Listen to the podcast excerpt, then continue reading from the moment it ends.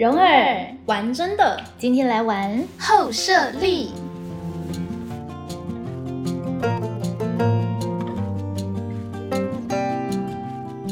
过程当中的所有发生的事情，如果经过后设分析，它都是很好的学习素材。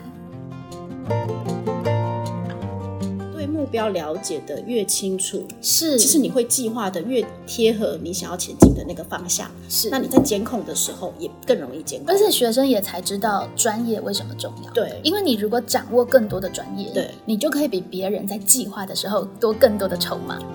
这个就是知道的感觉，而这些东西都包藏在一个看起来好简单的游戏里。可是其实真的不是要他学这个游戏，对，重点不是你学会怎么叠高它，所以老师甚至也不能陷进去说，所以以后以后你要怎么叠？那重心和我们来说一下公式，这其实很翻转我们过去的教学习惯。你甚至教的重点不能只是放在失败为成功之母。对团队合作的重要哦，不是这个哦，重点是他中间的这个过程，他计划了什么？对，他发现了什么不对劲的地方？透射认知可以作为老师放手之际的一个深情的礼物。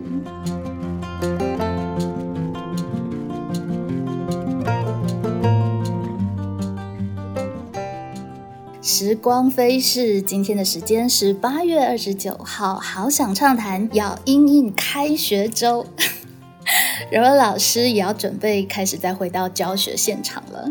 今天的这个柔儿玩真的呢，我们特别邀请到了景美女中在校本课程里面着力非常大的物理科的词汇老师来到现场，来跟大家分享校本课程后设立这个单元他的经验跟心得。我们来欢迎词汇老师。Hello，大家好，我是词汇。词汇老师也是在校本课程元老级的人物了，对，算是。刚好今天有这样子的一个机会，我们从头说起哦。词汇老师可以来跟大家稍微介绍一下我们校本课程的简史，简史哦。对，这个是一个很。我觉得讲起来很令人感动的一个历程哎，是哦，不是只有我感动，对不对？因为其实这么多人，然后花了这么多心血，花了这么多年，其实大概从一零五学年度就开始了。嗯，二零一六年的时候，差不多对对。那时候想说一零七课纲要上路了嘛，大家就紧锣密鼓的开始讨论。是是是，对。那最一开始其实也不是长这样，我觉得这就是景女校本课程最令人感动的地方。我们真的砍掉重练功，其实。其实开发了一年呢，我们还试上了两个班，然后居然就这样砍掉重练。你是当事人对不对？嗯，被砍掉之后我就请假了一年，也不是因为被砍掉的关系。对，我是最一开始被你是筹备了一年，对，然后正式上的那个试行版，对对，那个时候词汇老师是有参与的，对对，然后后来就其他的原因就请假休息，对对对，因为家庭的因素，对，然后回来就发现，哎呀，整个已经变了个样子，对，所以回来我还不敢去上，我还不敢说我要上校本，因为我不知道变成已经已经跟以前不太一样，所以其实我跟课跟了一年，所以词汇老师是个认真的老师，就。很有很有，觉得这个这个领域很有意思吧？这个主题是我们先来说说那个被砍掉的那个前身，因为我觉得其实，在转变的过程当中，有蛮多的抉择，我觉得是蛮跨时代的。说实在，嗯，对于教学这件事情，算是一件蛮勇敢的事情。对，其实我觉得最一开始的做法是比较。呃，贴近各个学校的样态啦，就是比较容易一点的做法。就是虽然我们想要上学习策略，可是大家策略其实就是一个工具嘛，没错。就大家也不可能，比如说我要教你用螺丝起子，我也不可能真的拿螺丝起子来讲解说这根它有多长，讲那个细节。所以变变成是我的课程没有内容。我只有工具，嗯哼，那是我们那个时候遇到的困难跟问题。对，所以那时候就会用各科比较熟悉的方式，用议题的方式来去教工具。嗯，可是对老师来说，教工具又是一个有点不太熟悉的事情。是，所以后来偏重好像变成是明明教学习力专班，但是好像在教议题。是，这个其实就是我觉得还蛮重要的发现。虽然我没有参与那个阶段，我是那个你留职停薪那一年 加入的。所以我就有听到过去的这个故事，然后那个时候的这个转折点，哎，这是谁想出来的呀？要做这样子的调整跟改变？应该就是前后任的那个召集人，就是秘书的那个角色。哦，玉博老师跟跟秀秀华老师，师，对，对我觉得他们真的蛮有远见的。嗯，就就是我们遇到的问题是，呃，上一次的那个专班，对，大家觉得变成好像在教议题，对那那个什么心智图啊，然后什么好像变成是附加对笔记术啊，好像变成是一个附加的东西。那那个议题，因为又不是每一科专门的老师在上，又上的不够专业，对所以就卡在那里，觉得就是说，那我这这堂课到底是要学人权问问题，还是要学心智图？对啊，啊，心智图有什么了不起的？啊？就是这个我也会画啊，对啊。因为我们没有时间再深入去谈。对，对，所以呢，在二零那所以应该是二零一就是一零七学年度那一那一年你们在开一零七的那一年对，我们全部重新就是没有上课重新研发。备，对，然后学习力专班也停掉。对，那那个时候我们接收到的一个方向跟目标就是，我们要重新拿掉议题。我们不以议题为主，我们要认真研究我们要教的工具。对哎，其实我觉得那是一个很虔诚的态度。那我被分配到的是笔记术这个单元，我那时候真的觉得啊笔记有什么好教的？就一开始会觉得有点莫名其妙，嗯就是笔记要教六堂课，这这这这这六堂课笔记要教什么？对，但是真的去共背下去，才发现哇塞，其实每一个呃每一个工具，或者是每一个思考框架，或者我们说呃学习策略，其实它还真的本身就有值得深掘的地方。对那那个时候，后来智慧老师回来了，呃，比较着力参与的就是我们今天要谈的后设立这个部分。那这个部分也是我们校本课程的一个呃，就是第一个单元。对我们那时候真的很认真哎，我们连哪一个单元要放在前面都很认真思考过。其实，在后设要被加在学习策略里面这件事情，到底后设先上还是后上？其实我们是经过投票的、对对对对，是要先上笔记术，让学生会记笔记，还是我们要先开发他们的后设认知？对对，我们也是经过了一些的讨论。我觉得这个可以说是我们学习力课程的特色。嗯因为当我今天先教后设认知之后，后面所有的学习策略都会有那个后设的对意识。，我们先帮他那个调理对体质，让他带有后设的体质。对后来我们觉得这一件事情比较重要。对，后设认知是在第一个单元是非常重要的，因为它其实就帮我们整个学习力课程做一个定调，它其实是是帮我们把整个学习策略变成是后设导向的学习策略课程。没错，你如果笔记只是来学怎么记，那就很无趣。对，可是你带着后设意识来听课，然后就发现哦，原来康奈尔笔记的美感在这里，你才有办法带走真正的精髓。对，那我觉得我们的课程也很鼓励学生问说，为什么我要用康奈尔笔记？这个为什么要用？什么时候用？难道我不能用别人的取代吗？这些都是后设。对，事实上后设听起来好像哇多么的玄妙，可事实上它其实就真的是一种觉察。对我们在后设力的课程会跟学生说，就是你有个背后灵，对随时在监控你在干嘛。对，我很我蛮喜欢这个比喻的，我觉得很对生动。对，我们这个时候就是所谓的共背后，还不只要把内容研究清楚，不只要对后设了解，像词汇老师就真的参与整个后设理论的架构。嗯对，然后我那时候还有收到那个原文书，但是 就看了三页就把它盖起来这样子。但是词汇老师他们会研究好跟我们讲、啊，对，我们就是把它消化之后再讲出来，还是很难让你消化。对对对，但是就耳濡目染，就比较有概念。那事实上，我自己把它跟中文对照起来，所谓的后舍就是礼义廉耻的耻。是，其实就是一个后设监控的概念。以前有一堂课叫做顾炎武的廉耻，现在已经没有了。但只是我我把它连接起来，就会发现我过去其实用廉耻在教后设认知。是，其实就是监控你自己的作为 O 不 OK，、嗯它是一个自我监控，我的礼义廉到底有没有达到真正的礼义廉？嗯所以事实上，当你没有带着尺的概念，就是你如果没有启动这个后设监控的机制，你可能帮老大送毒品，你会觉得哇，这是一件很有道义的事情。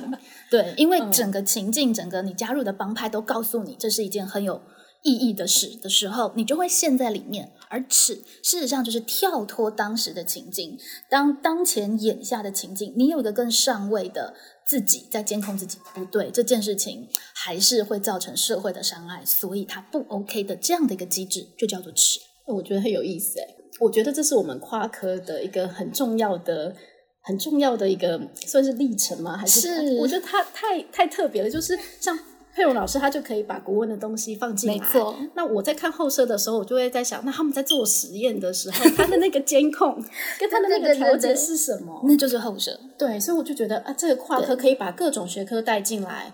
让学生可以接受不同学科的情境是很重要的，否则的话，事实上确实就是大家上了上过廉耻，也不会觉得它跟后设认知对啊，你你不讲我也我也不知道，原来耻是就是反思哎。对，然后子慧老师没提的时候，我也没有特别想到，哎，对啊，在实验的过程，其实常常你就是要去监控它的数据啊，然后你要去做调整。对，其实它本身就是一个后设的状态，就是其实我们自然科老师在想后设认知，常常都是用实验操作，对。那事实上，我们在学习力，它一定程度就更回归到学生的学习状态、生命处境。其实它就需要有一个人文的概念进来。对，其实对，这就是很需要跨科的地方。是，所以后设认知它反而变成我们在在校本课程里面所运用到的这些词汇，刚刚好它是跨域的，所以它可以变成一个。概念，那这个概念就容易迁移跟连接，也让各科有了个对话的机制。对，所以我觉得为什么它要被摆在校定必修是有道理的。是我们真的很聪明 但那时候不知道原来这么厉害，是后来后设回顾就发现，哎，整个设计还蛮有意思。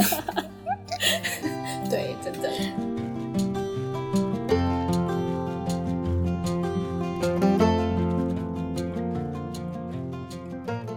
后设的这个东西为什么在这个时代尤其特别的重要？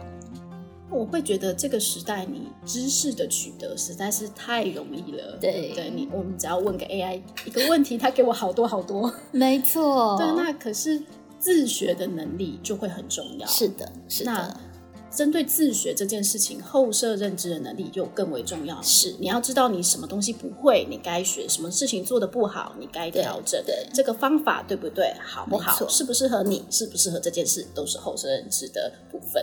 我们也可以把它视为是，现在我们都一直在强调学生自主嘛，然后我们老师也正在努力的放手，所以其实后设认知可以作为放手之际的一个深情的礼物。因为 他 他必须要带着后设的意识，老师才能放心放手呀，真的。对吧？以前其实是老师在帮学生做监控跟调节，对对不对？你这样不对了，处罚等等，那是外人在帮孩子去做监控调节。可是未来孩子走向的时代越来越复杂，越来越多元，每一个人都没有办法去完全为每一个人负责。那他必须要随时有这样子的习惯跟改变，他才有办法去确保遇到越来越复杂的环境、越来越变动的时代，它还是可以有一个字体的。运作的能力，嗯，其实这就是后设很重要的一点，没错。而且呢，其实我也是上了后设之后，一来当然就自己后设意识更加的强化，然后也有一些理论。而第二件让我惊愕的事情是，我才发现，哎，还真有些人做事不带后设概念的呢，他真的要被启发耶，所以我们才要教啊，因为对后设的这个意识实在是太容易消失了。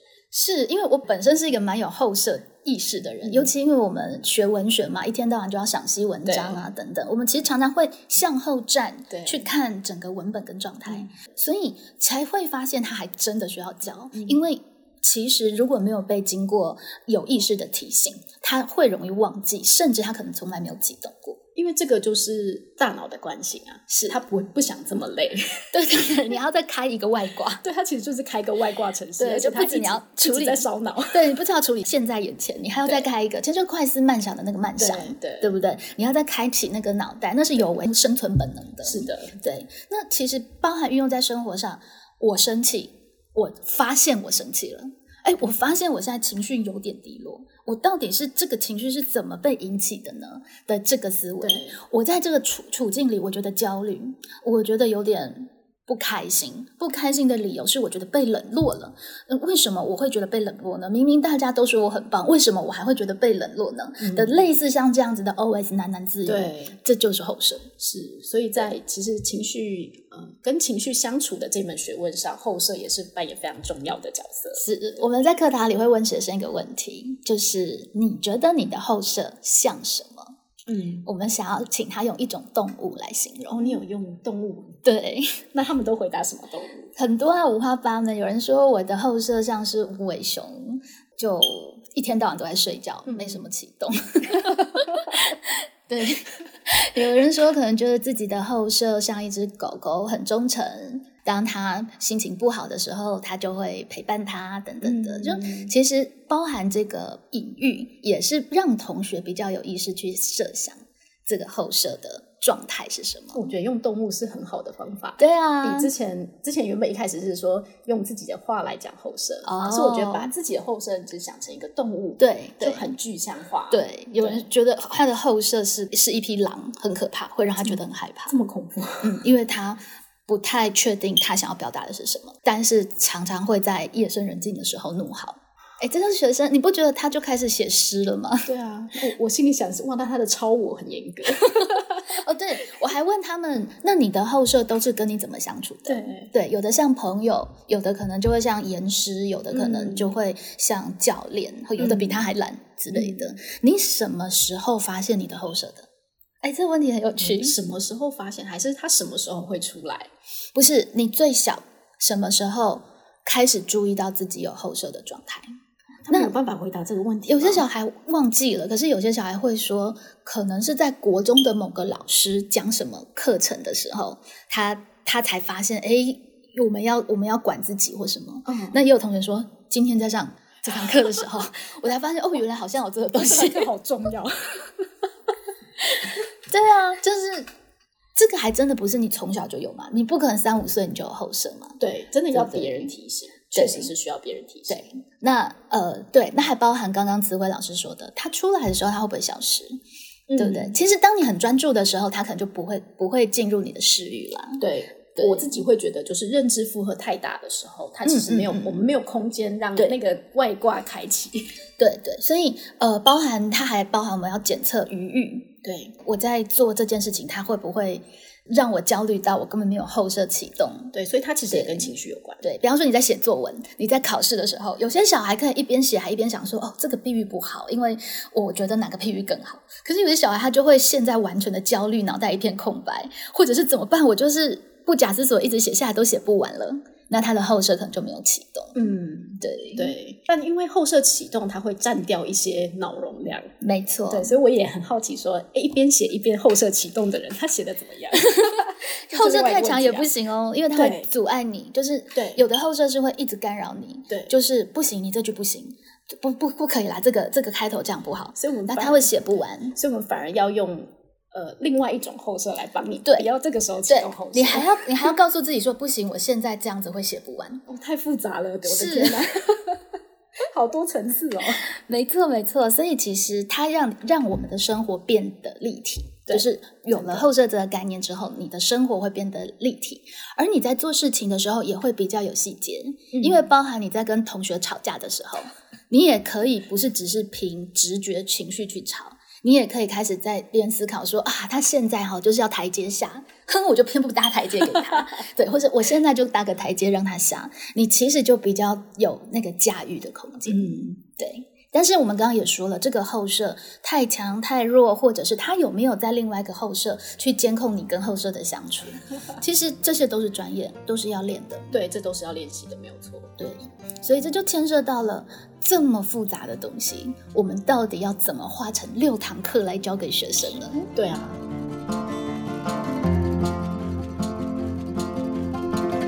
我们刚刚讲的很多，其实在讲的是一个意识。对，那我们到底变成课程，我不可能每个礼拜都给他洗脑，说你这个意识要出来 我，这样更出不来。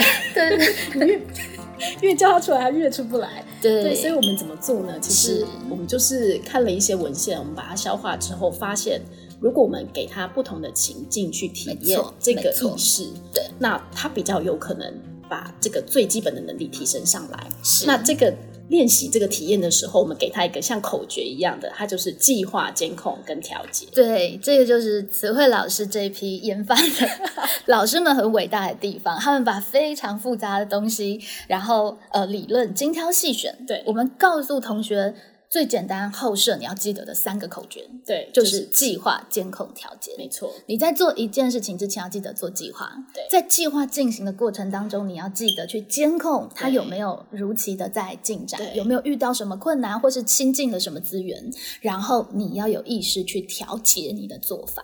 其实它就是让学生从以前按部就班、听命办事，转化升级为高中时代他需要的，有办法自己灵活的去应变。对，那我们觉得计划、监控、调节之所以要完整的三个这样子的口诀，是因为我觉得学生们常常会以为我这次计划失败了，就是计划不好。有可能他计划的其实不错，但是他完全没有监控啊。是，事与愿违，他也不知道。甚至有可能只是因为这一次的环境不适合，对，而不是这个计划本身的问题。对，所以就是我们会希望它是一个完整的历程。嗯，所以就课程上来说，我们可以设计各种不同类型的情境，比如说把它写下来。嗯，那或是。做完了，我把它用反思的方式是，哎，你回想一下，你计划做了什么，监控做了什么，调节怎么做？是书写或者是口说，其实就是让他的这样子的一个意识的的历程具象化。对对，让我们可以检视跟调整，包含老师也对他们在进行一些优化跟调节。嗯，而这个部分呢，其实很有挑战的地方，就是我们就回到了一百零六年刚开始的那个问题。嗯。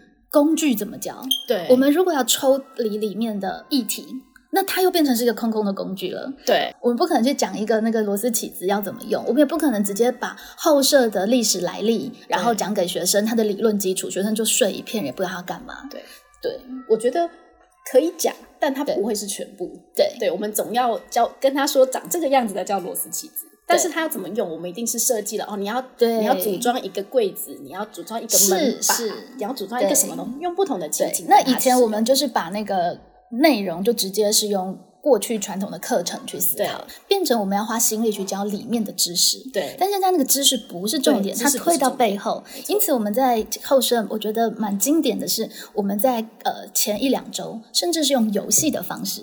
对，就带孩子们在游戏里面去体验。对，像我会做的就是你说我画，就是老师准备一张图片，那操作的方式就是每一组同学派先派一位上来看十秒钟，回去讲三十秒描述那张图，那其他同学把它画下来，是，然后再轮流，再下一个同学上来再去看那张图，是，那最后三个人轮完之后，就把大家的图贴出来，然后去评分。看你画的细节有没有画到？没错，在过程当中，其实他就确实需要让同学不由自主的启动他的后设。对，其实他们会做，只是他们没有那个意识。因为他看了图回去，你要怎么告诉别人？你就要回想，对对不对？你其实就是要去说。那你接收了同学说我要怎么画？对。那在过程当中，你其实就要有意识的去处理。对，所以像计划的部分，它就是变成是他要分析这个任务的目标，他就是他就是要把那个图看清楚、描述清楚。对，所以。有些同学还会跟我提到说：“哎，他们发现谁先谁后，谁先去看，谁后面才去看，这也是一件重要的事情。是依据不同的个性，对，因为有人说我大而化之，我先去看大方向，回来比较细心的人再看一些细节，是这样比较容易成功。是在游戏里面，他们要破解这个任务，对他们其实是可以有一些比较复杂的。”思考的对，所以有没有发现，虽然它是一个游戏，但是为什么它它需要启动计划、监控、调节？是因为在里面老师保留了他自由创作的空间，他们自己规划，对他们自由规划的空间，对对不对？而不是每一个人，不管你有没有开启大脑，你结果都一样。因此，后设的课程的备课的一个重点就是，你得要给他一定的。一定的空间，让他需要去规划，而对有没有规划会影响结果。对，没错，对，所以那个游戏他到底画的怎么样，其实也不是我们真正想要跟他讲的东西，而是他在过程中他怎么去调整他的做法，让他的结果是好的。但是我们又要有一个明确的目的性，对，因为如果没有一个明确的目的，他觉得那我干嘛要认真规划？就是那个目标不明确啊，他就没有办法计划。对，所以就给他一个很明确的目标。对，但是在过程当中，他自己有没有动头脑，会影响结果。类似像这样子的活动，其实就很适合来教后生。对，但是又不能太困难。比如说叫他去做一个物理实验，有的时候就有点太困难了。那就有点像是融入议题，就是他光是要把这件事情做的精细专业，他就要花太多时间。对，他就没有办法跳出来再去后设这个过程。他脑袋，他去回想，脑袋其实也是一片空白的。对。那在过程当中，其实我觉得还有一个很重要的 moment 是做完了以后，没错，做完了以后，我们要再问他，如果还有一次机会，对你会做什么样不同的策略安排？对，这个就是后面那个调节的部分。调节其实就是监控之后，你要去评估说你现在这件事情成效如何。嗯，那有遇到什么问题吗？下一次再改进。那这个好像也是、呃很多那种商业书讲那个复盘，哦，对对对，就是再想一次这个过程。其实这个是真正他们后续意识可以启发的时候，因为他们在过程当中，有的小组会开始有策略，有的小组可能还没有想到可以有策略，嗯是在最后讨论的这个时候，他们可能开开可以静下来，然后开始去思考。哎对吼，我其实像有些同学，他们就会知道，哎，我们这样都透露那个秘诀，同学也不会听吧？对他们可能就会把画面去做一些区分。哦，对，我还没有听过这个策略耶。对，就是他们可能比方说把右上左下这对，然后就谁看右上，专门看右上，或者是说他们就会稍微去做一下定位，嗯让他们在讲的时候，比方说人有多大，他们就不会说大一点、小一点，他们就可以有明确的定位。嗯你，会觉得哎，很聪明，很聪。明哎。对，但是我就会很好奇，说后设最重要的地方地方就是他什么时候发生这件事情的？嗯，嗯他是嗯最一开始就知道要这么做吗？还是他去感知到，还是第一个人行不行，看完才说，哎，对对对对，应该要这样调整，这个就是调整。对，而且其实你你这里面还有很多细节哦，还包含你觉得可能可以这么做，你敢不敢讲？啊，对，这对不对这个就是沟通的时候。对，呃，我我可能不知道这个策略，我有没有办法去鼓励其他人去去说？大家有没有更好的办法可以想出来？嗯等等。所以其实它包含我们带孩子去反思的后设，还可以包含这个层面哦。你在过程当中扮演什么角色？嗯，对，对不对？我就是一个很冷静的人，专门画的，还是我就是一个可以鼓舞大家，没关系，我们还有希望的人？其实这个很重要，因为其实这个就是我们课堂上比较做不到的地方。我们嗯课堂上是带他一直不停的体验，对让他那个觉察发生。是可是刚刚你讲的，我是一个什么样的人，那个是是后生之知知识的部分，对对自我的认识。其实我们最希望就是可以达到他一边可以做计划监控调节，对他又增进了对自我的认识。是。对，我觉得这个是很希望可以在这六周的课程里面达到没错，的目标。没错，没错。那因为这个课程它的重点跟主角就是要教这个意识，对，所以其实一定程度也提醒着老师，你在问问题的时候，嗯你不需要去担心说，哎，那那个什么《诗经》跟《楚辞》有什么不同啊？就是 你不需要不需要去担心学生有没有记得这个知识点，甚至我们用很简单的知识。对于是，对于老师自己来说，也可以更有后设意识的去开发呃一些提问。来帮助同学去开发他的后设意识，对，而其实我觉得校本课程对老师来说很大的意义，还包含你在这个后设课堂做的这一些设计教学，嗯。可能对你来说也是一个新的经验，嗯，是啊，对不对？对，所以老师也变成很有空间去做计划监控调节。哦，超级，我觉得超级多。我常常都觉得，我每次我每次上后设的课，我上完我脑袋都是热的、胀胀的，因为我要一边监控学生的状况，我们要监控我自己的状况。对，而且因为你有不止一个班嘛，对啊所以就是啊，这个班超糟的，他们全部都不受控。应该是说每个班他的点，他他可以把它激发他的对那个兴趣的点，真的不太。是，然后你就想说，那我下一次下一个班，我可以怎么去调整？这就是计划监控调节、啊。对，所以其实我们最一开始在开发课程的时候，我们是先做老师的计划监控调节，嗯哼，才来做学生的课程应该怎么做。对，对那所以其实它就变成是一个意识，然后这个意识甚至可以带回你自己的课堂。比方说，我们课堂也会有分组讨论，可能是自己课堂专业的分组讨论，但是也许因为你有教授过后设认知的课程，你就会记得问他们一句说：“那待会儿你也可以观察一下你自己在团队里面是什么位置。”嗯，其实都有助于提醒同学他去启动这样的意识。对，或是对可以在课堂活动里面放一些，哎，你让学生想一下，做这件事情你怎么做这个计划，然后你过程中你应该怎么检核？对，其实把这个东西唤醒是啊，就是可以了啊，或者是说，你就可以更知道为什么让学生互相品读是重要的。嗯，因为孩子就是看自己可能看不太出来，对，去帮助别人后设，指出同才的一些相关的问题或很棒的地方。其实这样子的一些课程，它就会给你灵感。就是我们怎么样去启动学生相关的后设，或者是对于自己的作品有一个外来的更上位的客观的观察，同学之间怎么互相帮助。其实这门课它本身也变成是一个很好的灵感启发。嗯，对。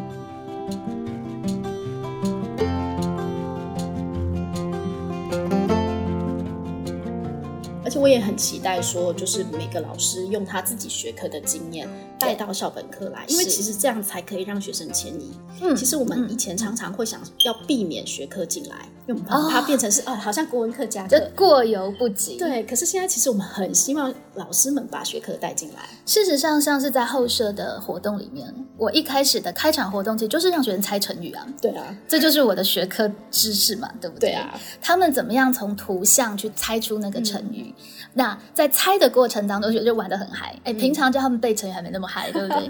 但是是游戏，他可能就会很嗨。那在猜的过程当中，有些题目答得出来，有些题目很难答不出来。那你再带他去回想他们的脉络逻辑是什么？你为什么可以猜出来？那在过程当中，你是自己想到的。还有些同学会说，我是听旁边的同学描述了一个边缘大大概，然后才让我想到你的那个 idea 是怎么浮现的。那最后我都会问他们一个经典的问题：在过程当中，你有没有听到一个此起彼落的感叹词？然后学生就会想到，哦，我说这个就是知道的感觉，就记得这个 moment 这种感觉。嗯，当你觉得哦，我懂了的这个时候，其实你已经进入一个比较深层的对于这个知识的理解，嗯就是你你完全看懂那个脉络，因为嗯一个小小的成语，你在没猜出来之前，你不知道这个图是什么意思，你是一片混沌的。但是当你看懂脉络之后的那个哦的时候，其实就是一个类似后设认知的状态，你懂它的来龙去脉，你知其然而知其所以然。嗯，对的那个状态。所以其实我觉得后设的教学它很很吃隐喻，因为那个是一个意识嘛，所对，以它它很抽象，对很难。言传，但是它可以意会。对，所以我们就要用各种情境，对比如说像呃，因为我是物理老师嘛，对那我们做那个叠高塔，其实我觉得就是另外一个活动是叠高塔？对，对，就是给他们有限的材料，在有限的时间要叠出最高的纸塔。对，其实你叠几公分，真的一点都不是重点，重点是。是你怎么去规划。那个结构力学啊等对，等，因为其实有很多那个国外的大学大一机械系是用一个月来做这件事、哎，真的、他们真的要计。算。哎，这个真的是又又可以再有更完整的那个彼此的共备，因为在叠高塔的，如果是非专科来做，我们大概只能告诉他们说，我们大概只能提取学生的发现，就是地基大，可能就会比较稳，嗯然后呃，可能在过程当中你你要有支架等等的，嗯对。但是我就会开始好奇说，哇，那如果真的用结构力学来分析，里面还有什么可以谈的？就是我如果在上校本的时候，我可能就会去讲一些比较知识性的东嗯西，就会是重心的概念。那为什么在后设的架构里面要教这个？其实是在计划的那一块，你对目标了解的越清楚，是，其实你会计划的越贴合你想要前进的那个方向。是那你在监控的时候也更容易监控。而且学生也才知道专业为什么重要。对因为你如果掌握更多的专业，对你就可以比别人在计划的时候多更多的筹码。没错，而且在那个时候，老师的专业也可以帮助学生崇拜老师，这一点很重要。而且我会觉得后生之其实呃不一定要等到下一次我们再来做。嗯其实我们嗯最希望达到的就是可以帮助学生在当下我就觉察了这个不对，我应该要改。是，对，我们就不用一定要做第二次，在只有一次呢，万一有些事情有些事情就真的只有一次机会啊，没错，没。错，对，因为其实校本课程，我觉得还有一个非常大的挑战，是它只有一堂课。对，我们为了让学生有一学年的校本课，所以我们只有排每周只有一堂课，而且还不见得是你自己的任教班。对，这个在班级经营真的是超级挑战，对，超级挑战。你要瞬间跟他们培养默契，然后让他们知道做什么，所以我觉得然后还做出成果很重要。没错。所以刚刚说的，让学生一定程度信服老师，对你的学科专业就可以拿来这么用。对，对没错。里面其实也真的是有非常多老师权衡筹谋的空间，这个是在后设立这个单元，我觉得很有趣的一个。一个部分，那我们也自己做了真的很多的计划监控调节，包含我们过去就是要思考，一定要让学生再做一次啊，他才有办法确定他有没有办法做得更好。对啊但是时间又排不下，啊那怎么办？我们就会遇到这个困境。对啊，对，那也许比方说，如果或者是说我们换成更简单的活动，或者是像刚刚词慧老师说的，事实上从这个地方很警醒的让他们知觉，有时候你没有机会重来。或甚至其实像这种没有办法重来，我说发射火箭，你今天可以重来吗？我做不好，我再一次计划监控调节。嗯所以万一真的在真实世界有很多不能重来的这种情境的话，应该怎么办？我会给他们一点小的时间，比如说前面三分钟，是你先想清楚你要怎么计划，你可以做小测试。嗯一定会有很多嗯那种、嗯呃 prototype 的的一些测试，在工程界上一定很多。是，哎，这个概念其实如果有 sense 的学生，他就可以学起来啦。对啊，其实他就是已经有一个小小的计划监控条件了。对对那他们可能也才会觉察到，刚刚一开始我在听老师说活动规则的时候，我脑袋是一片空白的，所以以至于我要在活动过程一半，我可能才发现我可能要动什么脑筋。对但是可能其他组他们可能一开始在听的时候脑筋已经在动，所以他们做得更好。嗯，对。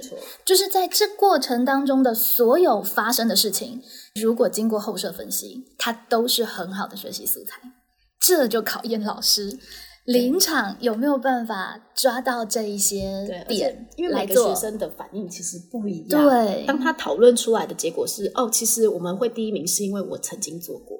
嗯那你要怎么再把它带回计划监控条件的框架对？你就要告诉他经验很重要，对不对？累积的经验对是非常重要。就是学生可能丢给你都是一个他很表象的，对哦，因为有风吹。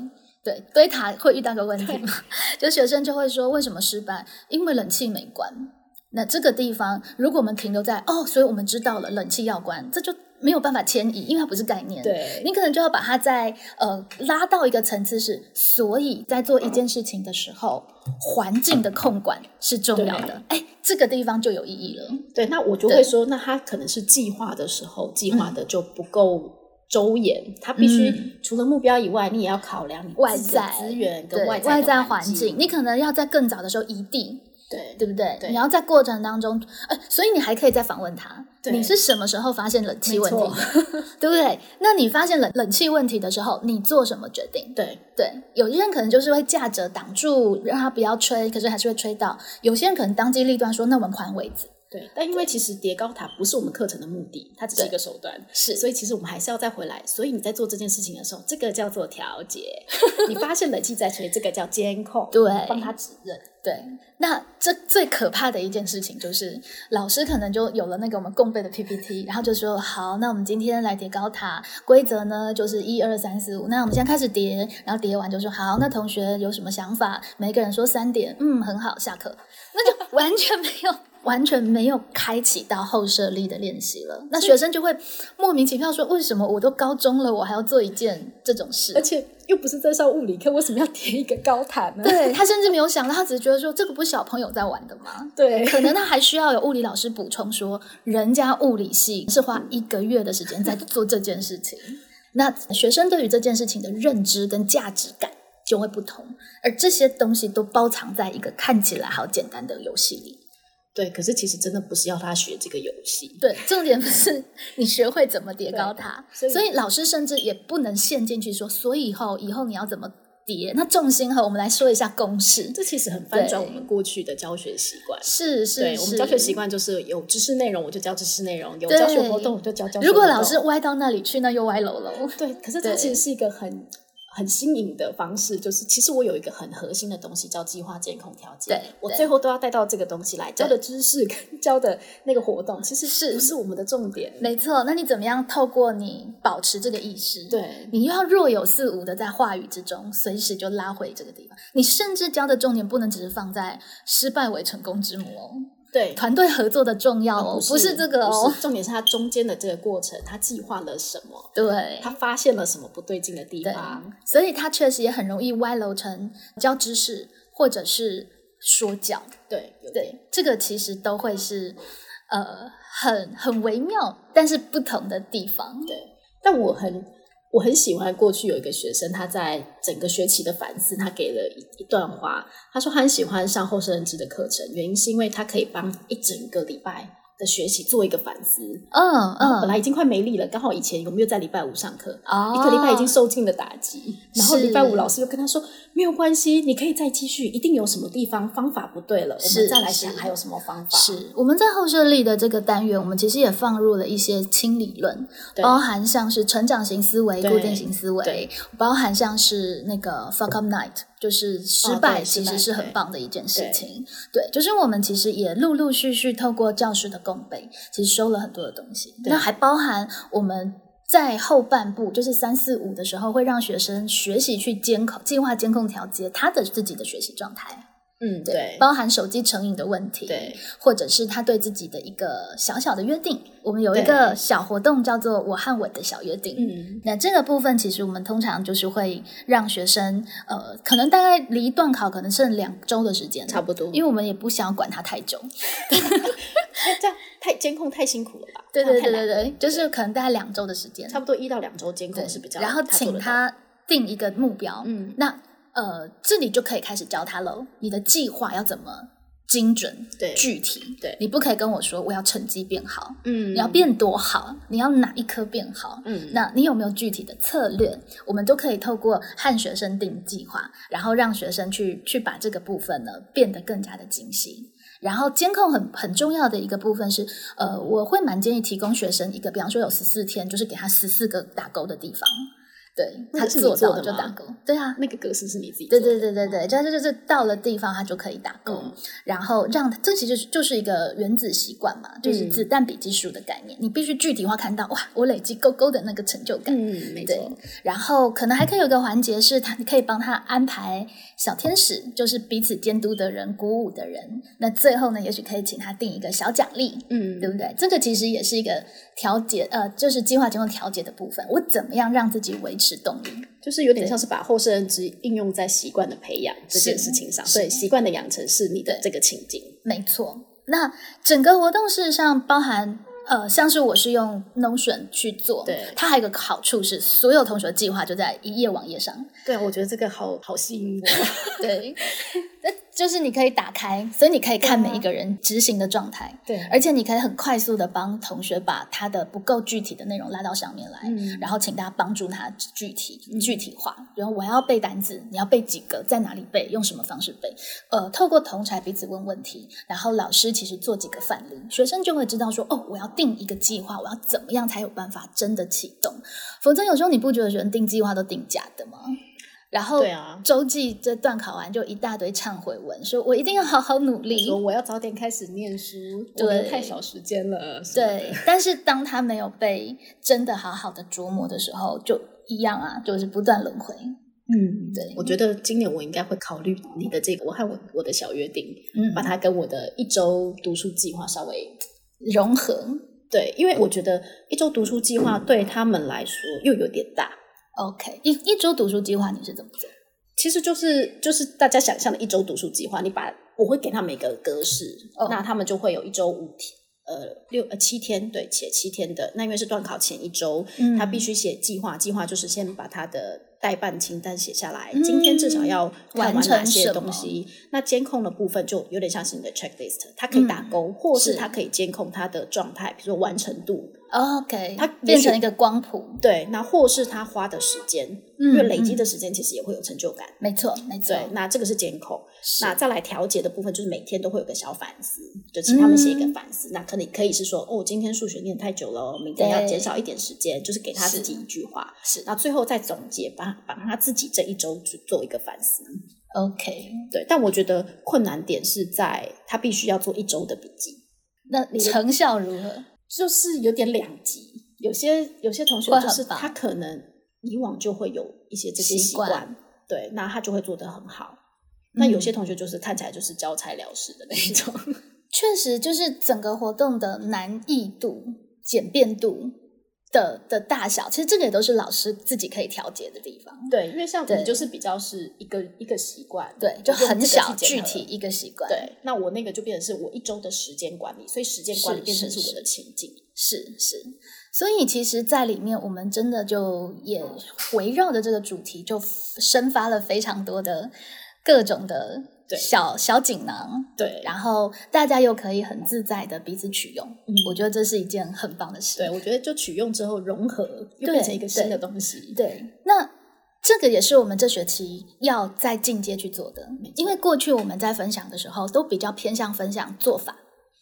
那今年我们就觉得啊，我们已经可以优化到一去分享为什么，对对，然后然后里面的里面你觉得可能可以修改的点或空间，大概会是什么地方？就是比如说我和我的小小约定，其实我之前也有，我可能跟你同一个时间看到这个活动，对对，但我没有取用。为什是么会没有取用？是因为我当时看到这个活动，我发现它只有计划，没有监控跟调节。是，那我觉得，哎，不是我想要的。我希望它是针对一个事情，它可以做完整的计划、监控、调节。嗯，可是佩蓉老师去年这样做，我就觉得很完整，那是是我就会觉得，哎，又有了灵感启对对对发对对这是灵感启发灵感。对，而且跟你说，我的好想畅谈 Podcast 是在某一年跟学生一起定小约定里面我做的示范，所以你那时候的约定是，就是我要成立 Podcast。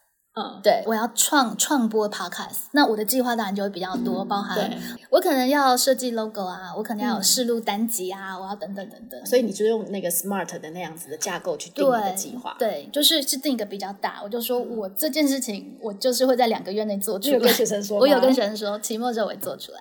跟你说有效的，因为我想要做 podcast 很久了。当你没有公开的时候，没有约定的时候，其实你自己就想，常常就会想，反正也没人知道嘛，就随便。但既然都跟学生约定了，这就是有一点点效益的这。就是我之前有看过一本书，叫做什么《启动人生的二十七个开关》，大大致上书名可能是这样。然后他在讲的就是拖延，怎么治拖延，他给你二十七种方法，这是其中一种。呃，跟别人宣告，公开宣告。所以其实那个小约定也是一个，就是全班互相宣告，所以你就是是要做这件事。就是你也是在 Notion 这个平台上，对对对让他们宣告。对对对对对，然后让每一个人都看到彼此。对，然后同才很重要，就是每个每个礼拜，就是跟小天使说，你去找你的那个负责的小主人说一句话，就是哎、你很棒，或者是说你也拖太多了，没做了吧？就所以他们，让他们有所以他们其实监控除了自己的监控，还有同才的监控。对对对，会有一个搭配的小天使，或者是或者是小学伴，类似像这样。有没有人因为这样减肥成功啊？因为这是读书啦，对，哦，你针对读书，这是这是读书段考，针对段考。小，所以你那个小约定还是有，呃对对对，有有就在学习学习，就是你怎么让你自己的段考变好。嗯嗯，对，就是这一次的段考是你高一的第一次段考，非常的重要。对 老师的渲染也很重要、啊。对当然好，就是在这个越是在这个不是以教知识为主的课程里面，老师如何去包装设计，老师要后设的思考这件事情。我觉得好像常常我们在上课很用力的地方，都是在讲为什么，why，、嗯为什么要去做这件事情。那希望也可以用这个方式，就是让学生有多一点的动机。对对对对啊，那个为什么要有严肃的一面、专业的一面，也要有有趣的一面？对，嗯。就是感性渲染的对，有时候还是要有感性的部分。对对对对对，所以大概就是我们的后设的课程，嗯然后有六周的时间，对里面包含会给带给学生一些跟后设相关的小工具、小理论，会带学生去做一些体验，嗯对会带学生去计划监控他的生活，对，包含让学生自己去对后设进行定义，嗯，这也是我觉得我自己设计觉得很棒的一个小环节你。之前怎么做？呃，我先给学生七家定义，嗯关于后设认知有七个学者的说法，而且很特别的是，我不是用 PowerPoint 秀出来，你是用念的，我是用念的，哦所以我要让他们专心听。就是某某说什么什么什么，某某说什么什么什么。读完了之后，我请他你自己写。我说就是配容说什么什么什么，嗯词汇说什么什么什么，那就请学生去写。那一样就是大家都可以看到彼此所有人写的内容，你会发现他们写的不错啊，而且其实理解还算精准。而有不精准的地方，其实你就可以是你施教的地方。嗯，这个活动其实有几个特色，第一个特色是，呃，我取消视觉，因为我要他们专注聆听，聆听是更容易牵动思考的一个状态。第二个是我想要让他们模仿学者某某说，哦来为自己成立一家之言，所以包含这个也是小美感，就是说你写下你对后设的定义，跟你有写说佩蓉说后设认知就是什么什么，你给他一个这样的语法，效果是不同的。所以跟你的想象自己的后生枝是一个什么样的动物，其实有点刚好是相反的设计。哎，嗯，这个就是要让他觉得自己专业。其实有很多玩法对我之前用的是那个之前其他老师的那个做梗图的那个，哦，对，那个也很棒那个是苑婷老师吗？对对对对对。对，那个也很棒。那个就是让同学后设认知是什么，然后具象化，找一个，然后他去找一个吉普力的公开的那个梗图库。对，我觉得这个也很棒。我觉得这个，我觉得那个效果非常好。是是是，而且我这学期也可以把它出成作业。就是我觉得课堂操作其实也还 OK，大概、嗯大概不到十分钟就可以做完。是是是，嗯，而且可以看到每一个人，就是你可以直接用数位工具把它秀秀出出来你就可以看到每一个人对后生字的定义，他选了哪一张图片，他为什么选这张图片，对他怎么理解？对，我觉得也也很有趣。嗯嗯，但是就是好玩的东西太多了，对，所以老师要取舍。像这个我就会放在很后面，因为我就也觉得这个要放在很后面，我就不会去讲各家的学说，那我就会觉得说他体验了六周之后，对那你对后生指定义，你觉得它是用什么图片来呈现最符合你对这个东西的想法？它就可以适合做成一个总结，对总结的一个概念。对，没错，对，感觉这个可以可以加进去去做一些替代跟取代，这样。嗯，对，其实我们的那个教材库里面其实有非常多活动可以去做替代，没错，所以今天也算是利用这个机会去开箱几个有趣的，对因为我们每一年都会有新上任的老师，嗯，那因为他其实有这么多的前因后续，然后有很多的来龙去脉对，也许对于新老师来说，就是我们精美新教校本的老师来说，也许也是算是一种陪伴吧，就比较了解在过程当中我们呃看重的点是什么，因为他真的很容易很容易跟我们一般的教学搞混。就我很喜欢你刚刚的那个比喻，就是它很像俄罗斯娃娃，对打开来怎么还有一层？怎么再打开对，其实它是很可堪深究的对。你表面上看起来就觉得它就每一堂课都已经备好了，我们也都有公版的备课的那个内容，可是里面一点点的小环节的调节，其实你都可以发现，在教学上会产生蛮不一样的影响力。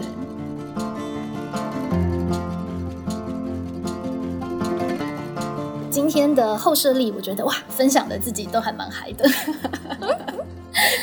紫薇老师，你觉得在任教这个后设力的过程，这个后设的概念带给你的教学最大的转变是什么样？我觉得我真的更加重视过程，嗯哼，就包含我的物理课上，其实因为理科的课，其实最后的结果也是真的蛮重要的。答案是负一，他写一就是不对啊。是，对啊，可是我觉得这也是一个很可惜的地方。没错。学生常常都会因为看到最后的结果不对，就说我不行。OK，可是那个后设的那对那整个过程，我怎么去做这个计划的？是怎么去监控你在呃解题的思维，或是那个过程的运算，然后最后你怎么去调节的？其实是是，因为教了后设，我上课在这方面会着重非常多。哇，这好重要。可是我也呃，另外一个方向就是我不敢增加他太多认知负荷，所以我又不敢太说，嗯哎，这个就是计划健康 调节，所以真的需要有一堂课来专门教这个。我只能把它融在里面。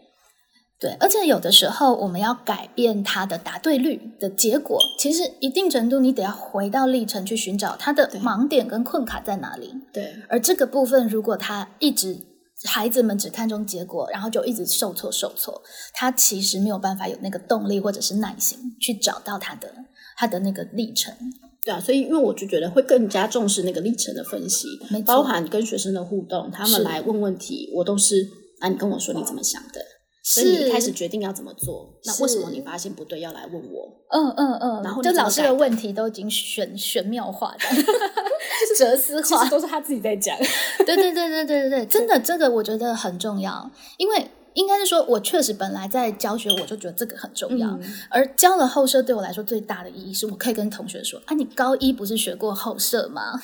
就是计划监控调节，对啊对，就是你自己应该可以去思考啊，你的背后灵在哪里？嗯这一定程度也是让整个景美女中的学生有一些共同的术语。对我很喜欢有共同术语这件事情，对就是他们，我不只要跟他说，那你的监控在哪里，对，我们就不用讲那么多话了。对对对对，然后后面我们还有笔记术啊、思辨，就可以说啊，这个是事实还是观点？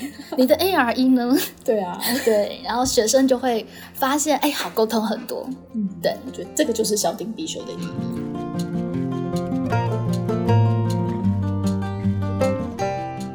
在这个学习之初，其实也是对自己的一个重新启动吧。嗯因为对我跟词汇老师，其实在上个学期，其实其实我们有录过一集抱怨大会。太黑暗了，我觉得。对，就是校本到了下学期，那才真的是深水区。然后，对，我们就看到我们如此辛苦认真设计的课程，然后学生在里面没有达到我们很预期的认真状态，其实不是成果好坏，对，就是他投入的状态，对他的认真状态，就是我们帮他设计了很多监控的方式，他也不监控，就跟你说还很久。对，我就觉得我们都有点 受挫，所以我们也要在这个学期初再重新启动一下自己，就会发现，哎，我们的课程其实真的蛮棒的，而且真的蛮有意义的。我们应该要好好的再创发它的价值。也真的，其实有不少学生，可是通常都要等到他们到大学了，然后再回来。对啊，像我今天就有一个要回来跟我讨论笔记术的，对，然后才发现，哎，老师，大学真的大家都用 Notion 呢。对，就是 我们要有等待的耐心，这样。对，就是等他。是，那也在这个时间点，祝福所有的呃即将要重新启动的呃国小、国中、高中、大学的老师，都可以呃重新把自己准备好，然后呢呃更加的。感受到自己教学的意义跟价值，然后带领学生在未知的世界去进行探索。而我们重视历程，结果学生自己负责。对，好想畅谈，下回见喽，拜拜，拜拜。